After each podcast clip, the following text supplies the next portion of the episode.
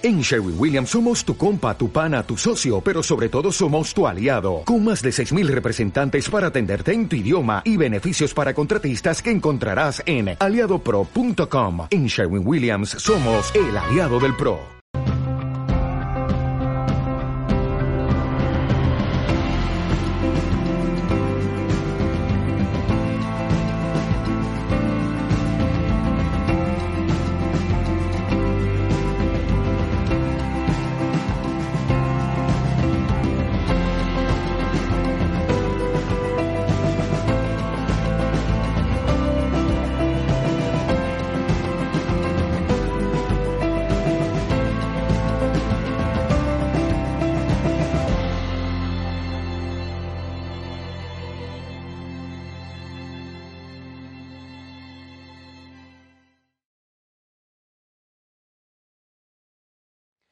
Voy hablar de algo que hacemos, algo que hacemos también precisamente aquí en Marbella, que es una variedad de hipertermia del calor aplicado al tratamiento del cáncer.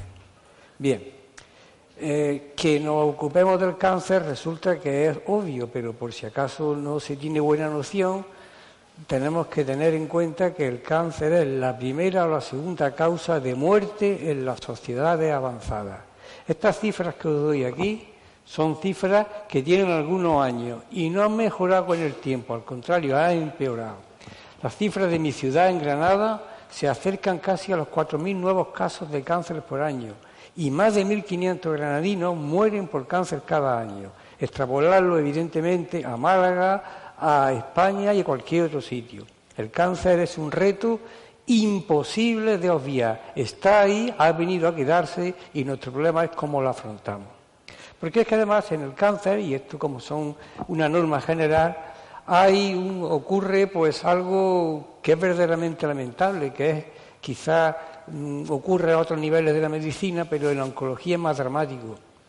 El doctor Veronesi, el jefe del Instituto del Cáncer de Milán, profesor mío, hace muchos años, fue durante mucho tiempo el presidente de la OICC que es la entidad internacional contra el cáncer mundial que se encarga de regular estudios, ensayos, la lucha contra el cáncer en definitiva. Y él hablaba de lo que llamaba la regla de los tres tercios. Se puede respetar más o menos en el nivel siglo XXI, sabiendo que es verdad que en términos generales de cada 100 tumores que detectamos, una tercera parte los podemos curar bien, entre comillas, con pocas secuelas, con los tratamientos convencionales que tenemos en el cáncer cirugía, radioterapia, quimioterapia, medidas combinadas.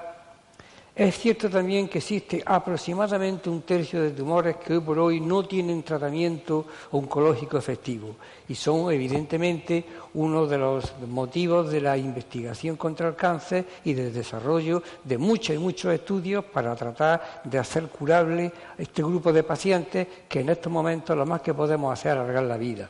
Pero hay un tercio dramático este tercer tercio de pacientes que derivan de enfermos que teóricamente fácilmente curables no se curarán porque llegan tarde al diagnóstico. Esto es algo, un reto fundamental que tienen las autoridades para educar en la salud a los ciudadanos y tenemos nosotros los profesores la universidad para formar adecuadamente a nuestros médicos que nos ayuden a que este tercio no exista.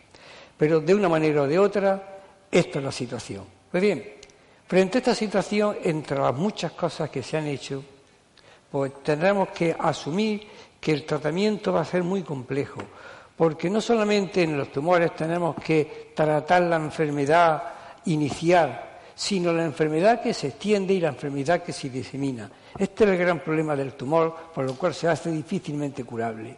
Hay que destruir el tumor, hay que prevenir la diseminación y hay que eliminar cuando se pueda la metástasis.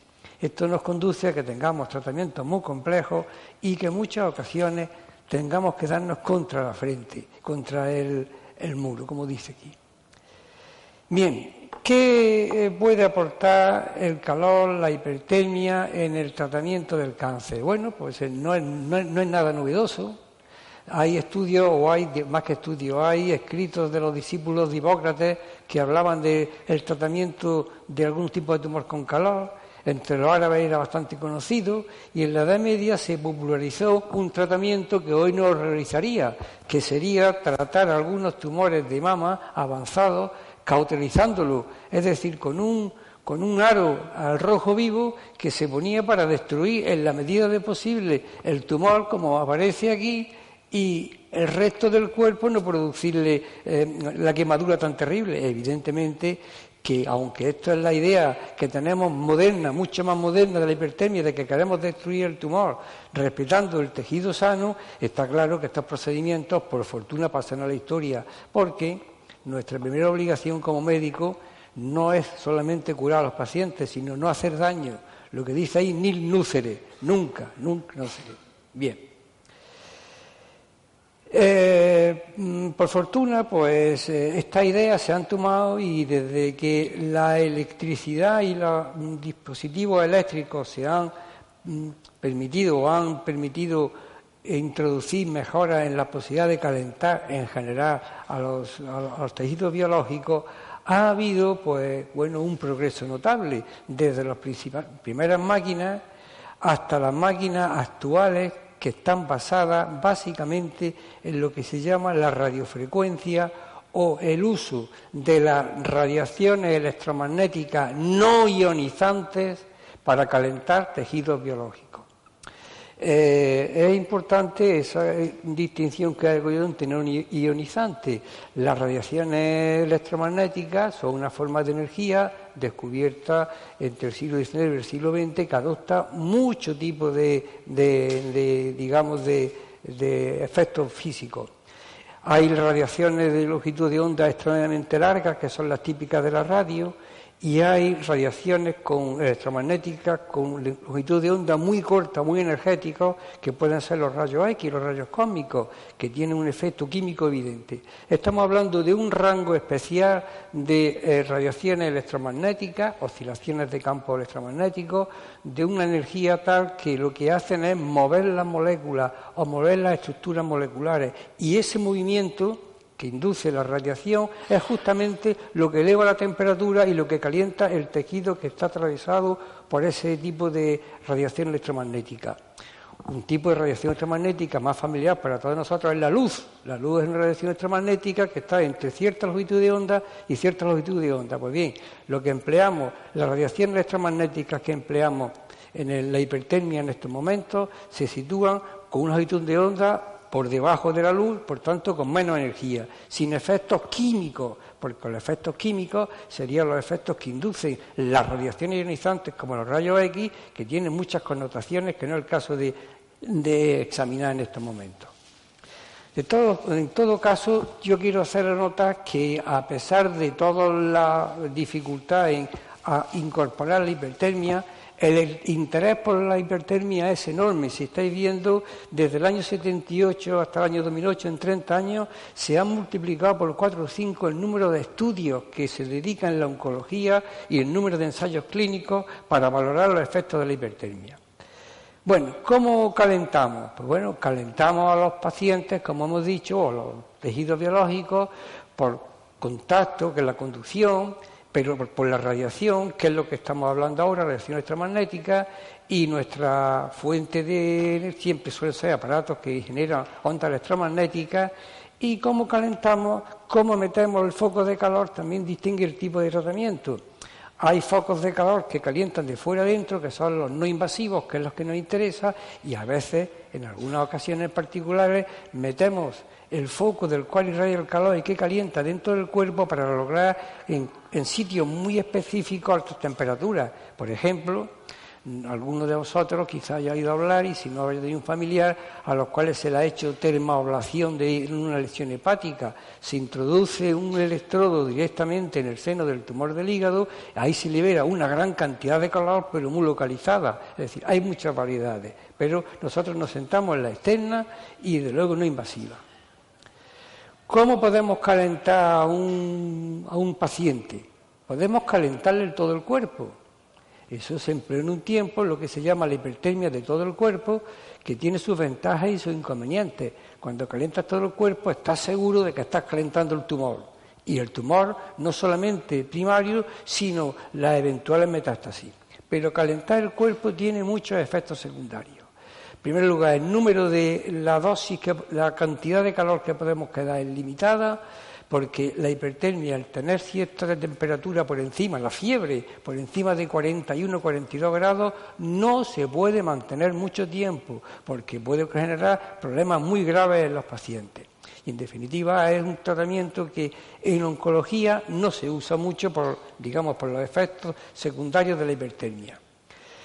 ¿Cómo podemos intentar? Vamos a intentar, y se intenta de otra manera, calentar localmente, calentar selectivamente, si es posible, el tumor. Y uno se ha empleado, para calentarlo, se han empleado los ultrasonidos, transformando la energía vibratoria en, justamente energía térmica, en calor. Hay diferentes mecanismos, lo que se llama la fotodinamia, diferentes mecanismos que conducen a calentar de una manera más o menos específica el tumor, pero tampoco es algo que haya tenido un gran éxito. El éxito, entre comillas, la importancia deriva cuando empleamos la radiofrecuencia o las microondas, bien sea calentando clásicamente mediante la nanotecnología de la que os comentaré o inmunotecnología. Estas son las maneras que tenemos de calentar a los pacientes en estos momentos. De forma que lo ideal siempre es que la fuente esté fuera, el tumor esté dentro, como es lógico casi siempre, y al paciente no haya que hacerle ninguna medida de pinchazo, ninguna medida quirúrgica, ninguna medida invasiva que se llama en general. Estos son el tipo de, digamos, de medidas que hacemos hoy y como hoy se concibe el tratamiento con calor, la hipertermia, en sus diferentes variedades, en tratamiento del cáncer. De modo que nos estamos situando de todas las posibilidades de las radiaciones ionizantes en esta de radiofrecuencia, en este rango de energía.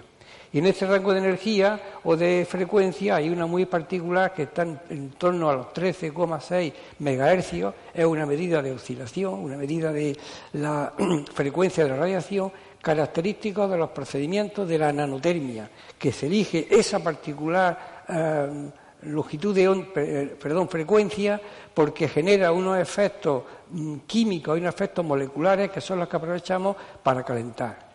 Esto es, en definitiva, lo que queremos hacer en estos momentos.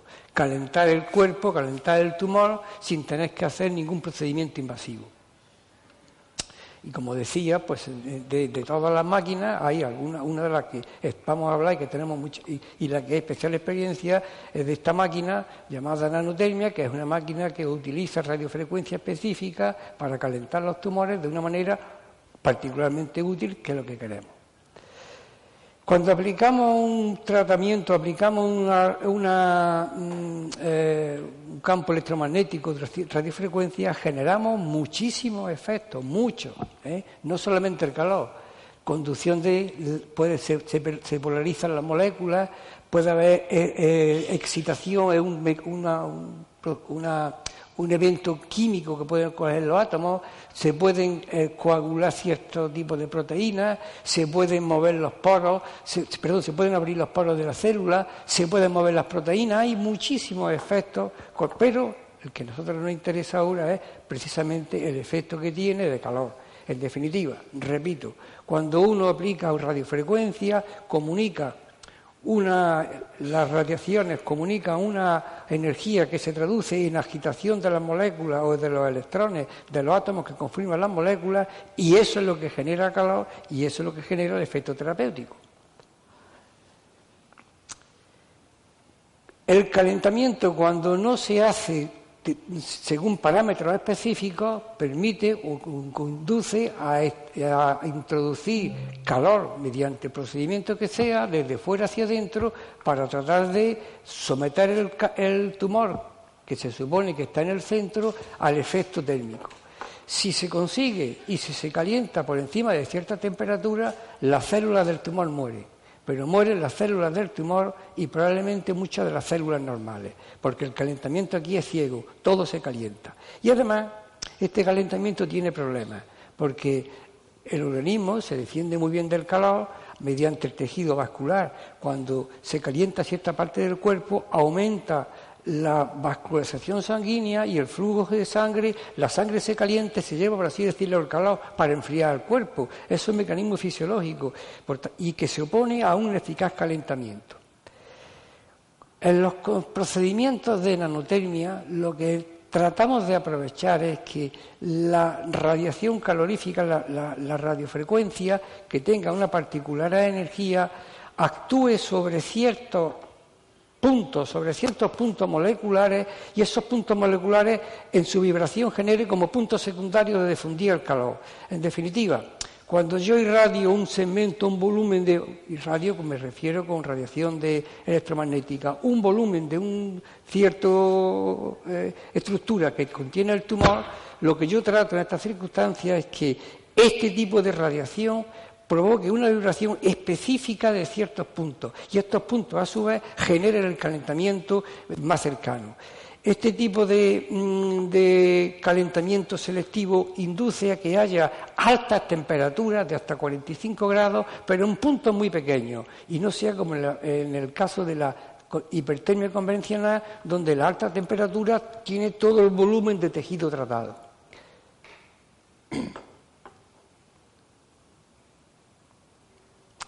Y esto en definitiva pues es lo que aprovechamos. Cuando calentamos de manera convencional, tratamos y a 40, 41 grados todo el tumor y el tejido alrededor y provocamos una muerte celular, muerte celular por coagulación o por necrosis.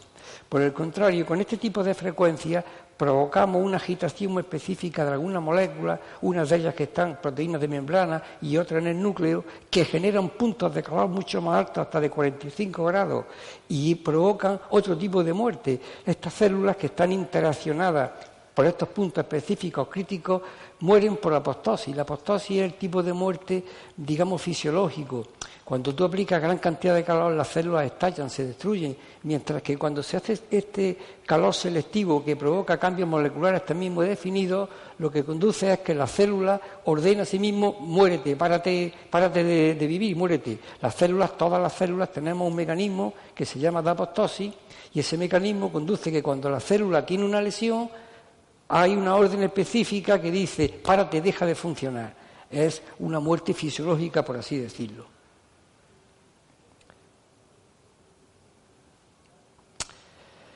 En definitiva, que cuando uno hace un tratamiento con este tipo de, de, radiofrecuencia, no solamente provoca, después del tratamiento, una eventual muerte celular por apostosis, sino, y eso es lo, el valor añadido que se le puede y que está en estudio en este tipo de técnicas, este, estas modificaciones moleculares específicas inducidas muy, muy puntualmente por el calor pueden generar cambios proteicos y esos cambios proteínicos pueden también despertar la reacción inmune contra el tumor que habitualmente el tumor se encarga de que sea de evadirla. Los tumores tienen mecanismos no son inteligentes porque no cabe esa palabra, pero medicamentos diabólicamente perversos que permiten engañar a las células inmunitarias y hacen que puedan crecer sin que sean eliminados por nuestra defensa. Pues bien, es posible, y algunos estudios así parecen indicarlo, que los cambios moleculares inducidos por este tipo de muerte y de alteración molecular específica sean capaces de despertar el sistema inmune y generar un efecto inmunitario antitumoral que puede prolongarse tiempo y tiempo después de haber acabado el tratamiento específico pensado o de la duración específica del tratamiento de la nanotermia. Bien.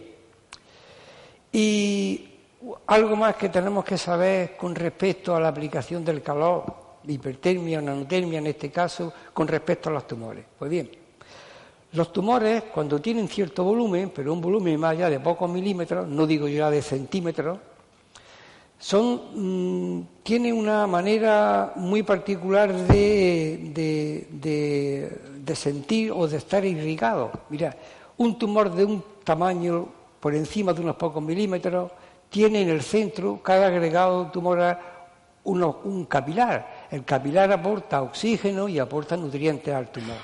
Pero a cierta distancia ya no llegan ni el oxígeno ni los nutrientes. De tal manera que hay un grupo de células del tumor en torno al capilar que están bien oxigenadas y bien nutridas y un grupo que está mal oxigenado y mal nutrido. ¿Eso por qué es importante? Es muy, muy importante. Yo puedo decir que la radioterapia convencional del cáncer es inútil en las células hipóxicas. Las células hipóxicas son resistentes a la radiación. número uno. Número dos, si hay una parte del tumor que está mal vascularizado, que no llega sangre, tampoco puede llegar la quimioterapia, porque las drogas que empleamos para tratar el cáncer, dadas por vía intravenosa, por vía oral, se difunden por vía sanguínea para llegar a todas las áreas que sea posible. En consecuencia, cuanto que el tumor tiene cierto volumen, sabemos que fuera del área de influencia del capilar, las zonas periféricas van a ser muy resistentes a la radiación y no les va a llegar la quimioterapia. Eso explica en buena medida por qué cuando tratamos tumores bastante grandes es difícil que podamos erradicarlo, va a ser muy difícil que podamos eliminar un tumor por radiación y por quimioterapia, precisamente porque la hipoxia y la falta de mm, vascularización se opone a los objetivos terapéuticos clásicos del tratamiento de la radio y de la quimioterapia. Pues bien, la hipertermia, el calor, un calor selectivo, tiene una propiedad que es especialmente complementaria y útil.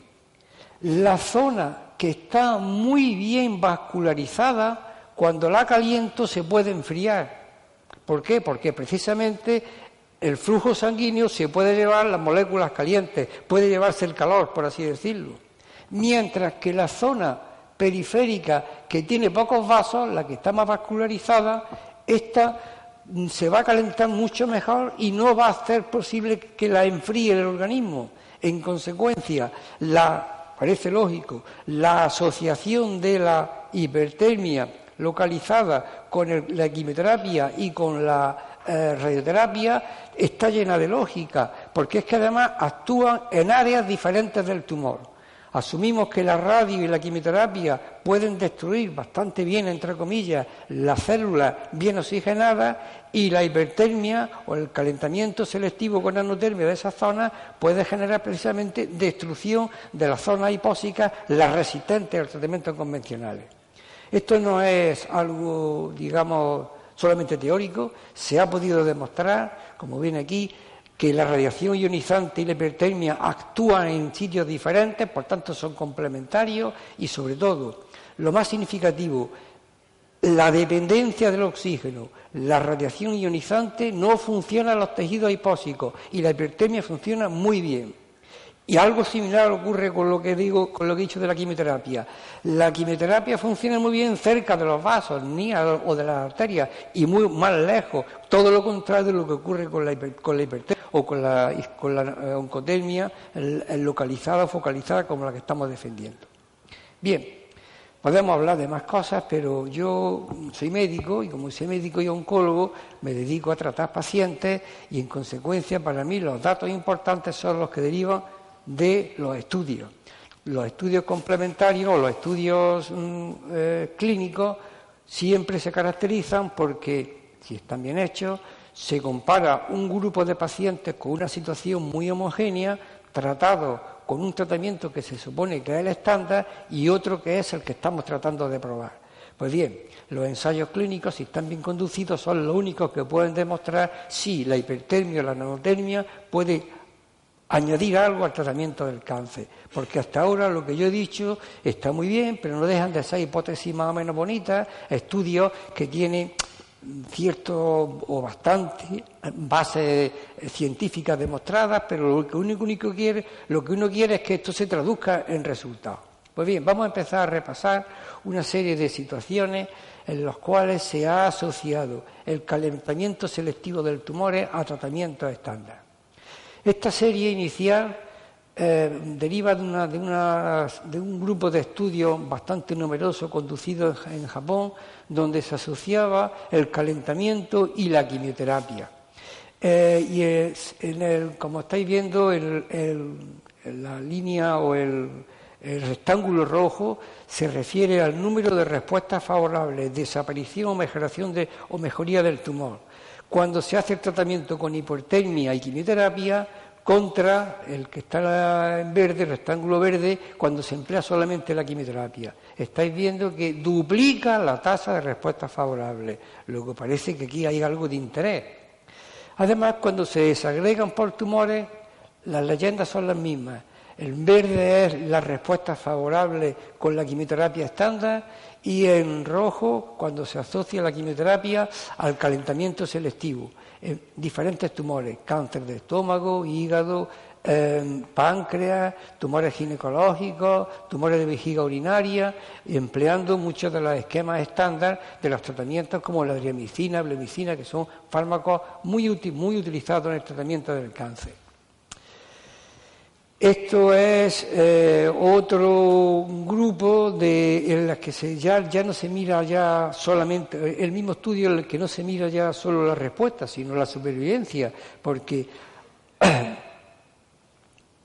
aquí estoy viendo que las respuestas son mejores en la asociación de tratamientos, pero eso conduce a que los enfermos vivan más, pues sí, conduce a que los enfermos vivan más.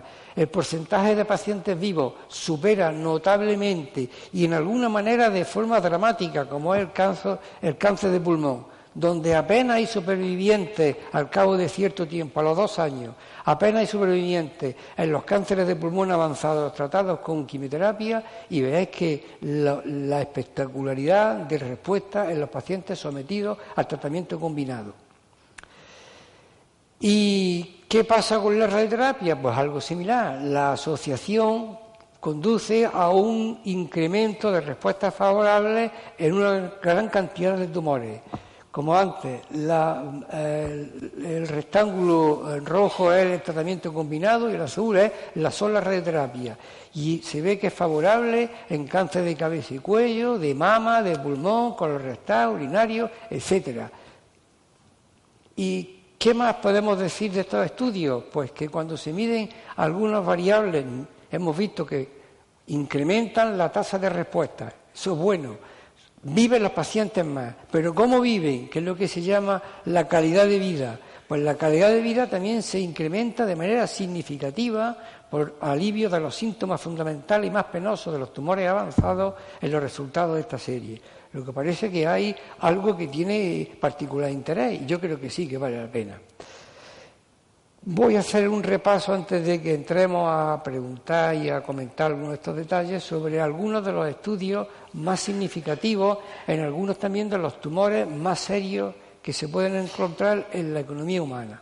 Tengo que deciros de entrada que todos estos estudios se han realizado en casos avanzados casos en los que el tratamiento convencional no era factible o casos en los que tal el tratamiento convencional recidiva la enfermedad. ¿Qué quiero decir con esto? Que eran situaciones malas, situaciones en las que, como he puesto antes, nos solemos estrellar los oncólogos contra la pared, situaciones bastante malas. Y son situaciones con muy poca respuesta, en que hagamos lo que hagamos, las cosas suelen ir mal.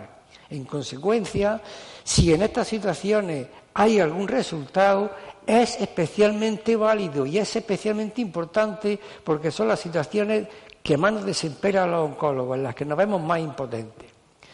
Los gliomas malignos del sistema nervioso central son tumores muy agresivos, especialmente el tumor, el, el glioblastoma multiforme, es un tumor mortal de necesidad, sin tratamiento en seis meses, con radioterapia en un año y con radioquimioterapia en año y medio. Eso es lo que tenemos hoy por hoy, por desgracia, en el glioma multiforme. Pues bien, cuando aplicamos la hipertermia, a los dos años empieza a haber supervivientes, cosa pues, relativamente interesante. Este ensayo nos permitió también ver, como en el caso de los gliomastomas multiformes, que son estos, cómo hay una ganancia de supervivencia limitada cuando se compara la nanotermia con la radioterapia o con el temodal, que es la quimioterapia empleada. No son resultados espectaculares, pero repito, son situaciones especialmente dramáticas. Cáncer de cabeza y cuello, tumores temibles, tumores de garganta, de cavidad oral, de lengua, de amígdala, de faringe, tumores deformantes agresivos que conducen y que necesitan de tratamientos muy, muy agresivos, muy mutilantes, con cirugías bárbaras y radiaciones terribles para tratar de, controlar la enfermedad. Pues bien, los diferentes estudios han demostrado que cualquiera que sea el tipo histológico del tumor, hay una buena respuesta cuando se hace tratamiento con, con. Un ejemplo bastante espectacular. Esta señora tenía un cáncer de, amígdala avanzado, como veis salía la metástasis por la área linfática de una manera extraordinaria, tenía además mm, eh, metástasis pulmonares. A esta paciente se le aplicó la quimioterapia estándar de mitomicina y fluoracilo junto con anotermia y podéis ver los resultados. Son cosas verdaderamente espectaculares. Cáncer de mama. El cáncer de mama precoz pues no es gran problema, puesto que se puede tratar bien de muchas, de muchas maneras. El problema es cuando el cáncer de mama está avanzado. Y el cáncer de mama avanzado, casi siempre, la respuesta del tratamiento de la hipertermia con la eh, cirugía es super, o con la radioterapia es mejor que el único tratamiento, que el tratamiento estándar. Voy a poner un ejemplo también muy dramático. Paciente con un cáncer de mama recurrente, como veis, ulcerado, terrible, que eh, no tiene ninguna opción convencional de tratamiento. A esta paciente se le da un programa de quimioterapia con vinorelvina, mitomicina, eh, acompañado de, calentamiento selectivo con, eh, con nanotermia y como veis son resultados en cuatro meses verdaderamente espectaculares. Otro caso, una paciente con metástasis cerebrales de un cáncer de mama. Estas son las metástasis cerebrales masivas. ¿eh? Pues bien, después del tratamiento, las respuestas han sido espectaculares. No se ha llegado a desaparecer la enfermedad, pero está claro que esta paciente va a vivir más y mejor que, que con la enfermedad previa una paciente con metástasis hepáticas de un cáncer de mama. Estas son las metástasis hepáticas. Después del tratamiento, prácticamente borradas. De modo que es una situación notable la, la, efectividad que podemos escribirle, además, para casos especialmente complicados. Cáncer de pulmón. El cáncer de pulmón es uno de los asesinos de la oncología en la sociedad actual es el cáncer que más mata de todos. No es el más frecuente, el cáncer más frecuente de la especie humana entre los dos sexos es el cáncer de colon y recto, aunque tiene mejor tratamiento, pero ya es el segundo cáncer en el varón y es el segundo o el primero en la mujer, debarcando incluso el cáncer de mama. Y ya sabéis por lo que es, ¿no? Porque, por desgracia, las mujeres cuando se han introducido en el hábito del tabaco lo han cogido con fuerza. De modo que, por desgracia, es así. El cáncer de pulmón es uno de los asesinos más importantes que hay en oncología. Los resultados son malos. Aproximadamente de cada 100 casos de cáncer de pulmón en términos generales podemos curar entre 10 y 15. Si son iniciales más, pero si son avanzados muchos menos. Pues bien, tenemos estudios que demuestran que en cáncer eh, de, pulmón avanzado, avanzado estadio 3B y 4, la supervivencia al primer año es significativa y la, y la respuesta entre objetivo y parcial también es significativa, con un alivio del dolor. de modo que tenemos pacientes con anotermia que viven más, que tienen una supervivencia metida en meses más larga, con tasa de respuesta buena y con alivio del dolor. Estos son los ensayos. Hipertermia más radioterapia es el rojo, con una tasa de respuesta más que significativa, y radioterapia o tratamiento convencional solamente es el azul, 70%. Estos son las tasas tasa de respuesta. En general, en un cáncer avanzado, si comparamos los tratamientos estándar contra el tratamiento de nanotermia, tenemos una ganancia significativa casi de duplicar la supervivencia. Algunos ejemplos. Un tumor de, pulmón masivo. Este paciente tiene un tumor de pulmón masivo, inoperable, que afecta a tráquea, etcétera. ¿Qué tratamiento se hace? Se hace radioterapia, más quimioterapia, más nanotermia. Pasados unos pocos meses, la respuesta es brillantísima, como veis. Desaparece absolutamente, prácticamente el tumor. Cosa no habitual con tratamientos estándar. Otro, este paciente tiene además un tumor especialmente grave porque es un tumor que tiene necrosis, cavidades internas. Cuando esto ocurre, los tumores Casi nunca podemos hacer nada. A este paciente se le dio radioterapia, cisplatina y nanotermia y tiene una respuesta no tan buena. La respuesta es de mejoría del tumor comparado con el inicial. No obstante, se alarga notablemente la vida y en mejores condiciones. Los linfomas.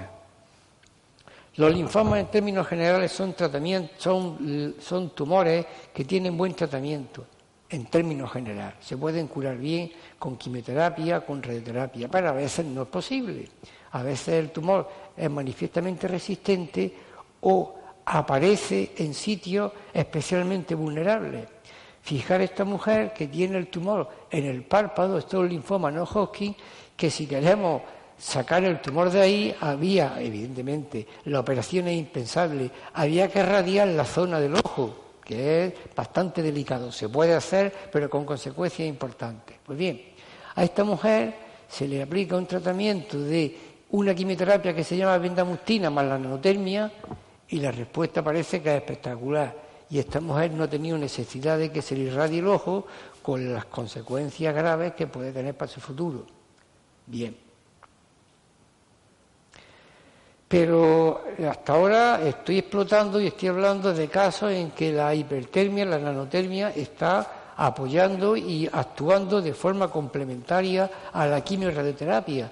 Pero mirar este caso en particular de una paciente con un linfoma no Hodgkin que tiene una gran masa en pelvis y que ella por su propia voluntad no digo ella porque es una mujer no quiere tratamiento de ningún tipo y prefiere tratamiento psicológico, soporte, homeopatía. Cuando se aplica nanotermia, solo nanotermia, solo calor, parece que el resultado es espectacular. Un caso de cáncer de páncreas, otro de los terribles asesinos de la oncología. El pulmón, el páncreas, los melanomas avanzados son tumores en los que estamos bastante desarmados. La masa tumoral es esta y la metástasis hepática es esta y los cursos de nanotermia conducen a que haya una práctica de, eh, desaparición del tumor, ya sea en el, en el páncreas, ya sea a nivel hepático con una mejoría de vida, de la calidad de vida, en todos los ensayos en los que eso se ha medido. Cáncer de estómago, lo mismo. La respuesta completa en azul es cuando se emplea quimioterapia, radioterapia y radiofrecuencia, y roja es cuando se emplea solamente la radioquimioterapia. De modo que en estas dos series parece que es espectacular la tasa de respuesta. Cáncer de esófago, otro tumor difícil de tratar. Lo mismo, mm, eh, tratamiento de hipertermia más quimioterapia contra todo, solo quimioterapia en el cáncer avanzado. En rojo es el beneficio cuando se hace tratamiento combinado y en azul es cuando se hace solamente tratamiento estándar. Tasa de respuestas, como veis, o yo os puedo decir que es bastante favorable. Un caso de un cáncer de esófago una paciente un, eh, es un paciente que tiene un tumor avanzado que señala la flecha, que se trató en su tiempo adecuadamente con radioterapia, cirugía y quimioterapia y que ha recidivado. Y esta recidiva que señala la flecha ahí, esta recidiva no se puede volver a radiar, solamente nanotermia con resultados espectaculares. Otro caso más en el que lo que hacemos es tratamiento combinado. Un tumor avanzado que está afectando no solamente el esófago, sino los ganglios del mediastino, que lo hacen inoperables, a los cuales se le aplica quimioterapia con platino, radioterapia y la eh, nanotermia. Los resultados al cabo de los pocos meses son de espectacular, libre de enfermedad. Cáncer primario de hígado, se vuelve a repetir más o menos lo que hemos dicho antes. Los azules son la tasa de respuestas cuando se combina lo que es la quimioembolización, que es tratamiento estándar, más la hipertermia y solamente la, quimio, quimioembolización. Un caso muy particular de un tumor hepatocelular sometido a hipertermia. Casi se borra. El marcador es espectacular, la respuesta que se tiene. Cáncer de cuello de útero El cáncer de cuello de útero avanzado es un tumor que tiene mal tratamiento todavía hoy en el siglo XXI. Pues bien, cuando aplicamos radioterapia y, nanotermia y calentamiento, tenemos una tasa de respuesta del 83%, que supera con mucho a la solo radioterapia. Un caso, a título de ejemplo. Esta paciente tiene un enorme tumor en cuello de útero que lo hace inoperable. A esta paciente se le aplica radioterapia estándar junto con la nanotermia. Hay una respuesta tal que nos permite operar. Cuando se operó esta paciente ya no se encontró ni siquiera enfermedad eh, reconocible. Algo similar ocurre con los tumores de ovario, donde hay algún tipo de respuesta, esta paciente desaparece la enfermedad con hipertermia, y en este caso y radioterapia. Veis estos dos P cómo evoluciona espectacularmente, ¿no? La enfermedad masiva, cómo se reconduce cuando se aplica hipertermia y tratamiento en dos ocasiones. Otro caso similar, y otro caso similar especialmente espectacular. ¿eh? Los ensayos que incluyen en el cáncer de ovario avanzado un esquema de tratamiento con nanotermia en la línea verde, perdón, tiene mucha mejor supervivencia al cabo de los cinco años que aquellos que se conducen con el tratamiento estándar. Estamos hablando de tumores avanzados. Cáncer de recto. El cáncer de recto es un tumor que algunas veces tiene buen tratamiento, pero un tratamiento muy duro. Para curar un cáncer de recto hay que amputar el recto y en muchas ocasiones no se puede hacer la anastomosis completa y a los pacientes lo curamos con una bolsa para que almacene la caca toda su vida. No es ningún, no es nada agradable. Pues bien, en algunas ocasiones queremos que se curen los pacientes y que no paguen ese precio de la bolsa de la colostomía.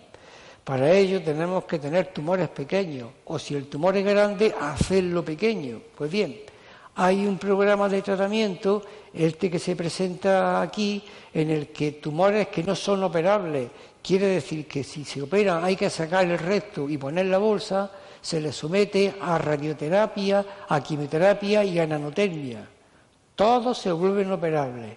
Y curiosamente, casi en un 70% de los operables no se encuentra enfermedad.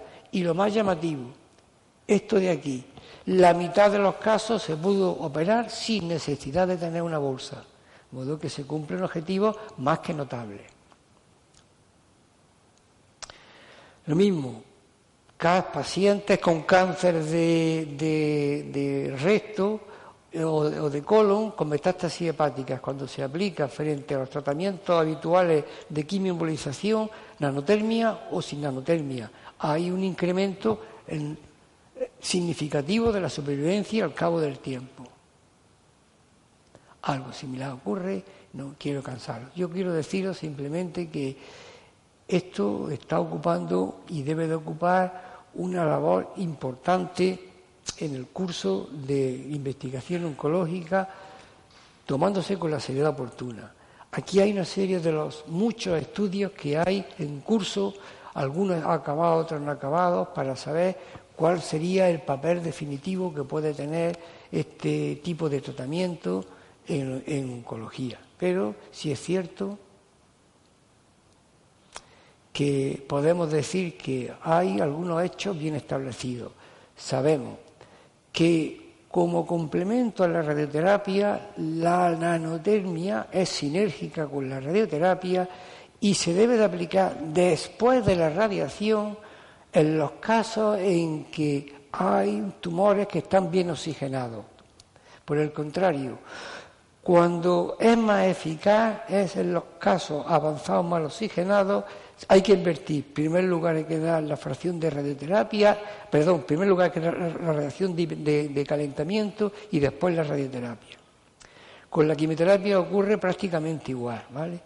Es decir, que en definitiva, Cuando empleamos los tratamientos de nanotermia complementarios a estas situaciones, en las situaciones más graves, en aquellas en que hay tumores hipóxicos, la nanotermia de alguna manera va a facilitar el efecto de la radiación porque lo complementa, porque actúa sobre parte en la que la radiación, parte del tumor no actúa, y va a facilitar la eficacia de la quimioterapia porque va a permitir que vaya con el calentamiento más cantidad de fármacos a los tumores. Pero quedan muchas cosas en el aire que son, por supuesto, el futuro de la anotermia, ¿no? De modo que es una medida activa por sí sola, cuyo alcance y potencia, entre comillas, no está bien establecido, toda vez que los casos de los pacientes desahuciados son los que se someten a los tratamientos de hipertermia como única medida en diversos tumores no abordables por medios convencionales y necesitaríamos que en ese tipo de estudios tener un acuerdo que es importante acerca de dosificar, de tener unas unidades de medida de los tratamientos que hacemos. Esto no es un escollo mínimo en la hipertermia. Mirad, la base del progreso de la ciencia, la ciencia experimental, es la medida. Yo mido cosas y comparo cosas que mido. Cuando yo aplico la quimioterapia, aplico dosis de fármaco determinada.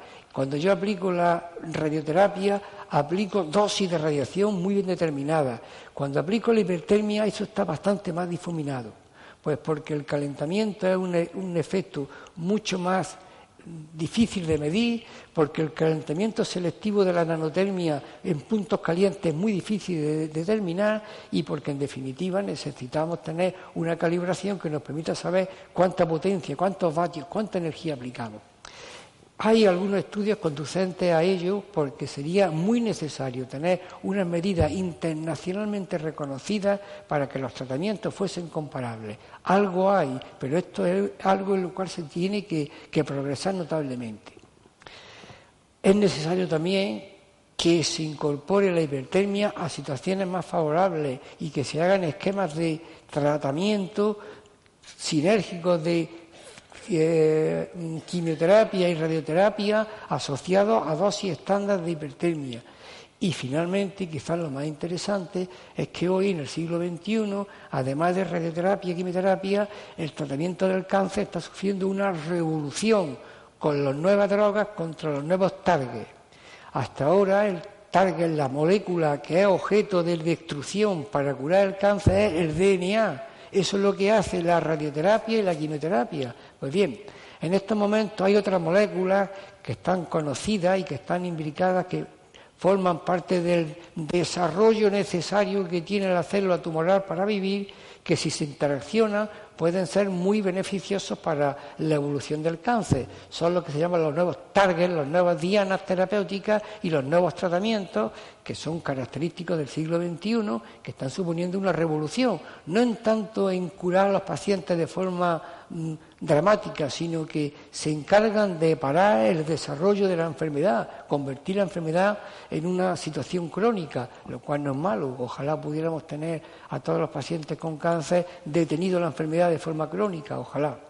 Pero eh, este tipo de estudios son también necesarios de conducir, pues porque tenemos que saber que si la hipertermia ha producido un beneficio con los tratamientos convencionales, es igualmente necesario saber si produce un beneficio en su, asociación con los tratamientos actuales sobre las nuevas moléculas, sobre los targets en oncología.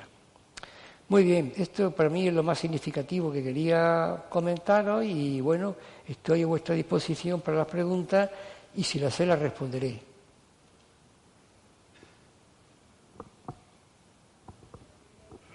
Fuerte.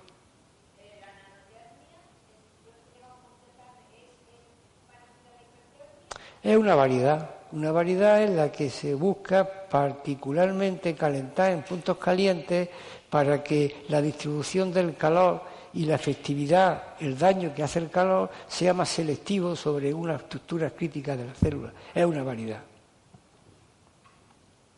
Sí.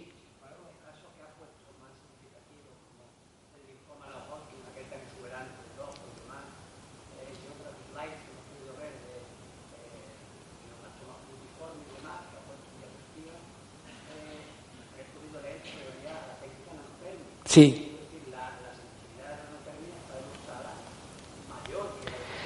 Hombre, claro, en la medida que el calentamiento, el objetivo está claro. Si yo tengo un calentamiento más selectivo, más fino, voy a tener mejores resultados. Pero que no nos olvidemos, lo que busca, lo que hace el calor es la agitación molecular.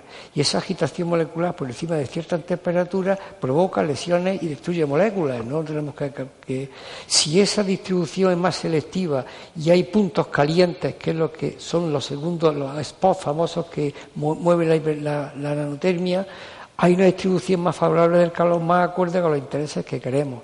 Y sobre todo, que cuando los problemas anteriores, cuando se hacía con el cauterio, lo que hacía en la Edad Media, de achicharrar la mama, bueno, cuando tú calientas de forma, de forma no selectiva, calientas todo y estás provocando una necrosis.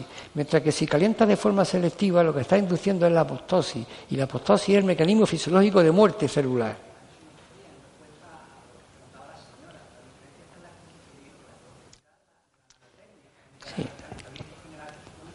Es mejor distribución y, esa mejor distribución se sigue de un mecanismo de muerte diferente y de otros muchos efectos que están intuidos, que parece que tienen y que hay que demostrar. Por ejemplo, los inmunoefectos.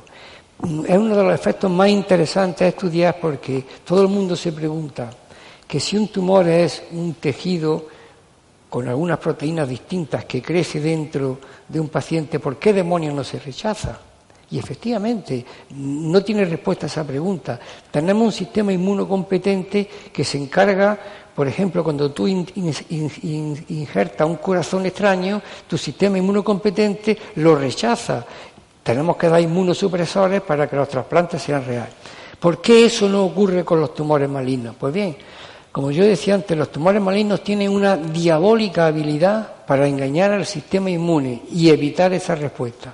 Pues bien, es posible que las alteraciones proteicas inducidas por el calentamiento selectivo sean capaces de a su vez evadir el engaño y despertar la respuesta inmune. No es ninguna broma, pues, porque es que la respuesta inmune ya es de por vida. El tratamiento que hago contra un cáncer es activo mientras que lo esté haciendo, mientras que estoy dando quimioterapia, mientras que estoy radiando, mientras que una respuesta inmune, si funciona, está ahí por lo menos por mucho tiempo. Uno y otro, primero y después. Dime. Fuerte.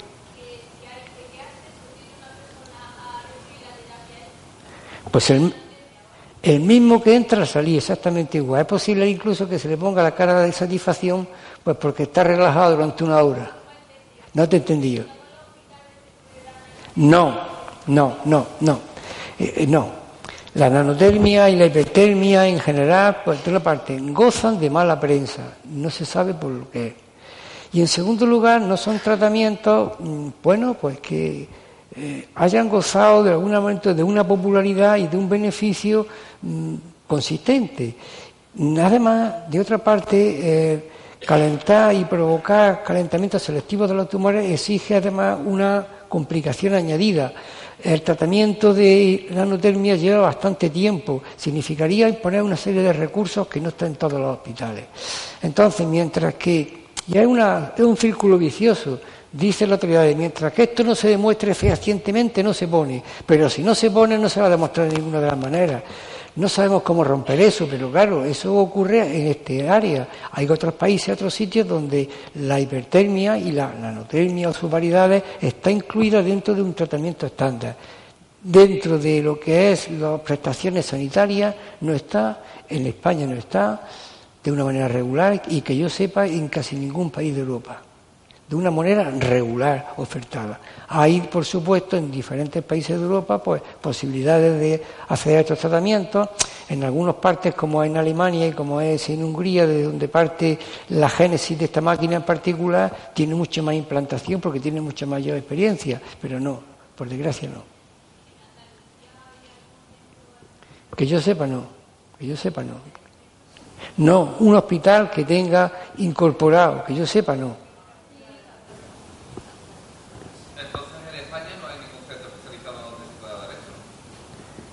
De asociado a un hospital público que yo conozca, no. Hombre, lo ideal, lo ideal, la hipertermia puede funcionar, pero lo suyo sería si se reconociera que estuviera dentro de un público o si se hace fuera del hospital público colegado con un hospital público.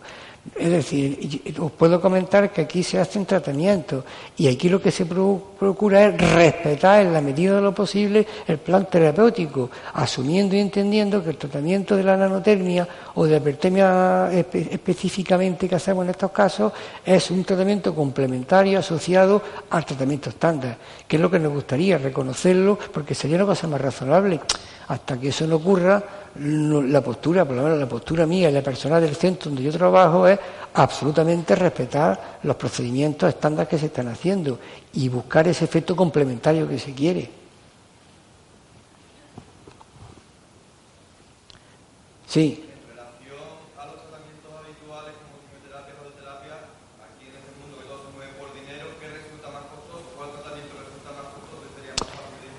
Sin duda, más costoso es la quimioterapia, mucho más costoso es el tratamiento de los nuevos fármacos del cáncer.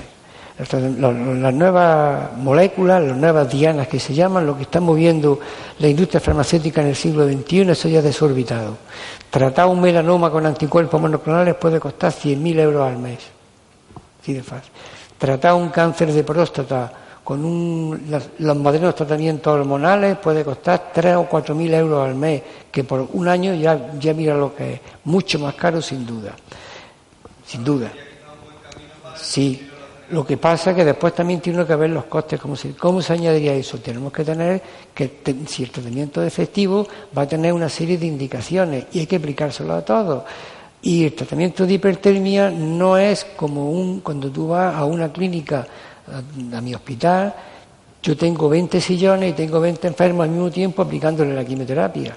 Pero si tengo una máquina de hipertermia, tengo 20 enfermos uno detrás de otro para colocarse, una hora cada uno. ¿Qué quiere decir? Que tengo que tener 8 o 10 máquinas ¿no? para poder atender. También es caro, pero probablemente mucho más rentable. O por otra parte, dicho, que yo sepa, nadie ha hecho un, un estudio farmacoeconómico para ver lo que es más caro. Pero, desde luego, sin duda, el tratamiento de los modernos tratamientos del cáncer es escandalosamente caro, inmoralmente caro. Pues muy bien, eh, gracias por vuestra atención y ya, pues quedamos evidentemente a vuestra disposición.